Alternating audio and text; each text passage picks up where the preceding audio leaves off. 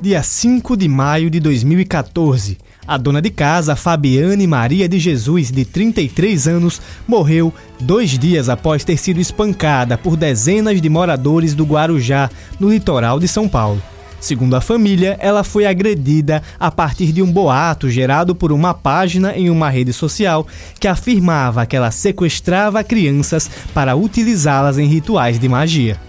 Em 2018, o Brasil enfrentou o maior surto de febre amarela desde 1980, ano em que o governo iniciou o registro dos casos da doença.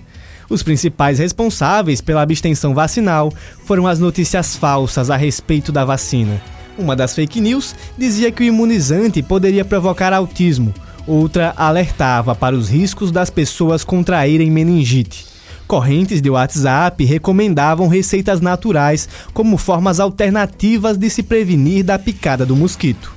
21 de outubro de 2021 o presidente Jair Bolsonaro fez uma fala que associava a vacina contra a Covid-19 com o risco de contrair o vírus HIV e desenvolver AIDS. A afirmação foi feita pelo presidente durante a transmissão de uma live em suas redes sociais e tinha como fonte o site americano Before It News, conhecido por propagar mentiras.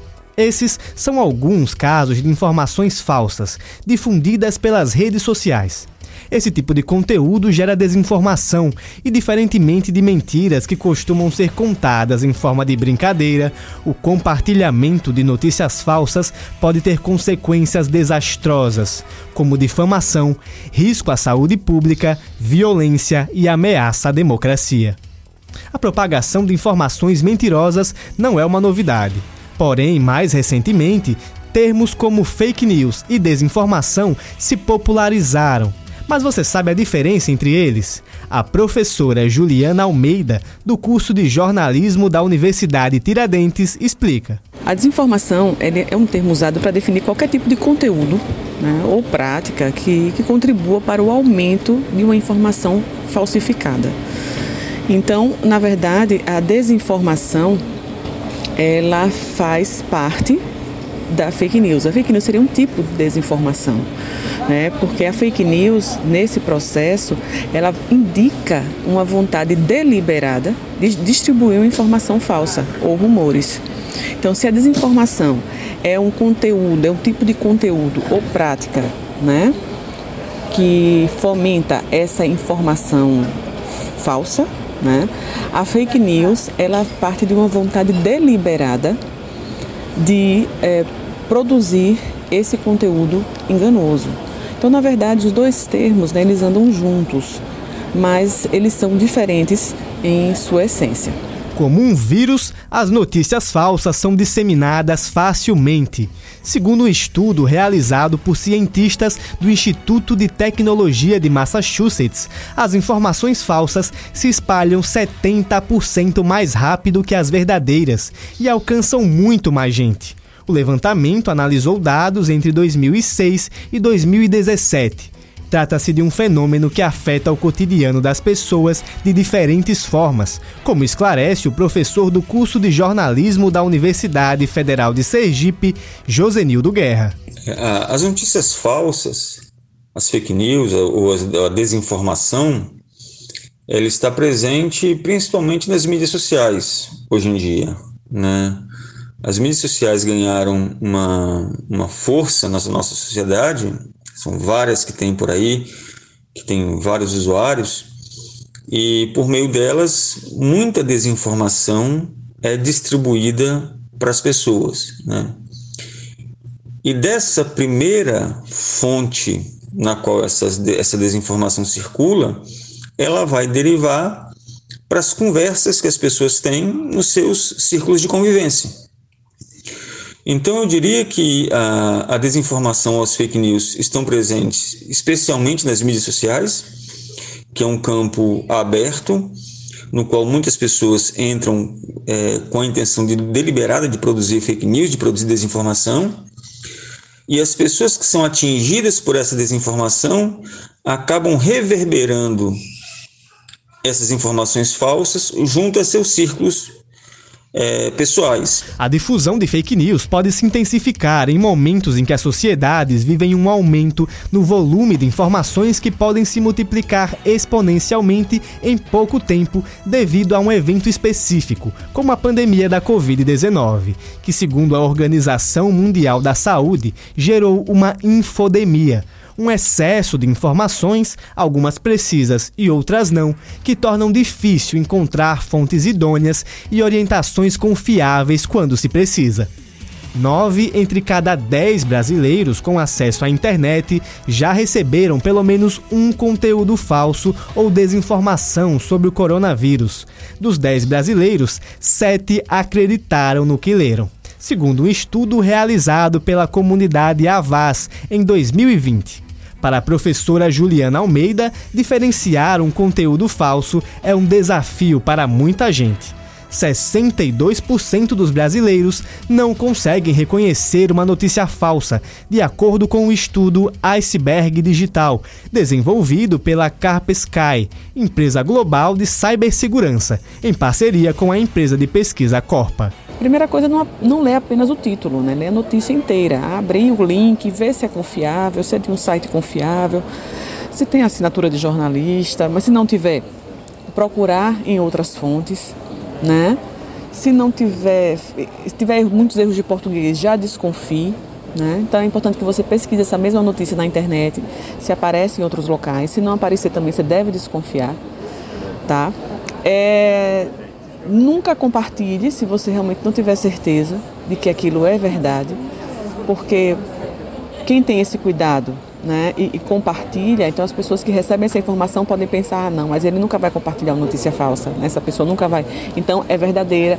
E às vezes as pessoas sem intenção mesmo começam a, a, a compartilhar esse conteúdo falso. E é importante assim, sempre questionar, né? Questionar quando você recebe a informação, se aquela informação realmente é verdadeira. Para um tempinho, dá uma olhadinha, se não puder naquele momento, vê depois com calma, mas evita né, passar sem realmente ter certeza de que aquilo é, é verdadeiro.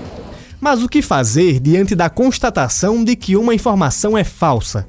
O jornalista Tiago Barbosa diz como lidar com isso no dia a dia. Diante de uma informação falsa, eu acho que é necessário denunciar, principalmente nos meios, nas ferramentas onde estão sendo propagadas essas fake news. Por exemplo, se está sendo propagada no Instagram, no Facebook, no WhatsApp, denunciar né, para essas redes sociais. Eles, eles têm canais específicos para isso e também é, por exemplo, se for uma fake news relacionada ao, à Caixa Econômica Federal, é, vai também no, na Caixa Econômica Federal, denuncia e também é, evitar propagar essa informação falsa e é, estimular as pessoas também para que não propaguem informação falsa diante da responsabilidade de informar em um contexto com tantas informações falsas circulando, o desafio dos profissionais da comunicação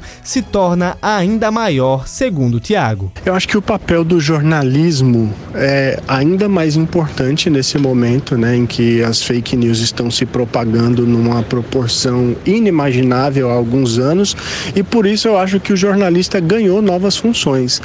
Além de produzir as informações, de produzir as notícias, eu acho que também é papel do jornalista desmentir uma fake news que ganhou proporções e que está sendo comentada. Eu acho que é nosso papel também fazer isso, porque infelizmente o contexto pede e a gente observa que cada vez mais os, os grandes jornais, os grandes veículos de comunicação estão criando editorias específicas justamente para apurar essas informações e colocar os pingos nos is, né?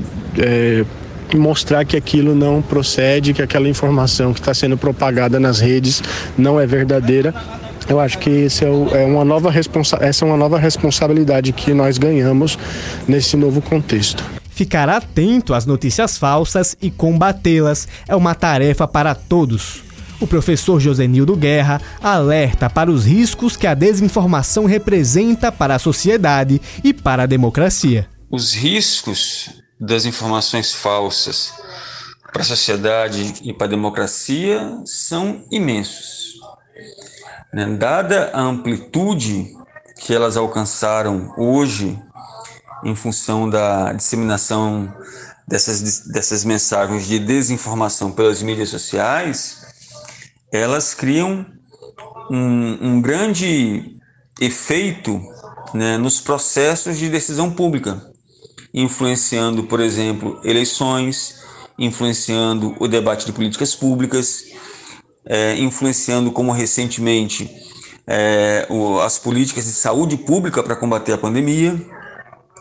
Então, elas comprometem seriamente a, o discernimento que as pessoas têm acerca dos fatos, dos fatos relevantes, porque elas misturam e confundem as pessoas sobre temas às vezes muito complexos, e isso leva as pessoas a tomar decisões erradas. Decisões erradas que podem comprometer políticas de saúde pública, como recentemente nós experimentamos na, na pandemia, e decisões erradas do ponto de vista, por exemplo, eleitoral, em que determinados candidatos são eleitos em cima de, de farsas, né? de farsas que são disseminadas socialmente e que acabam gerando em é, resultado eleitoral. Com supervisão de Josafá Neto, Johnny Oliveira para a Rádio UFES FM.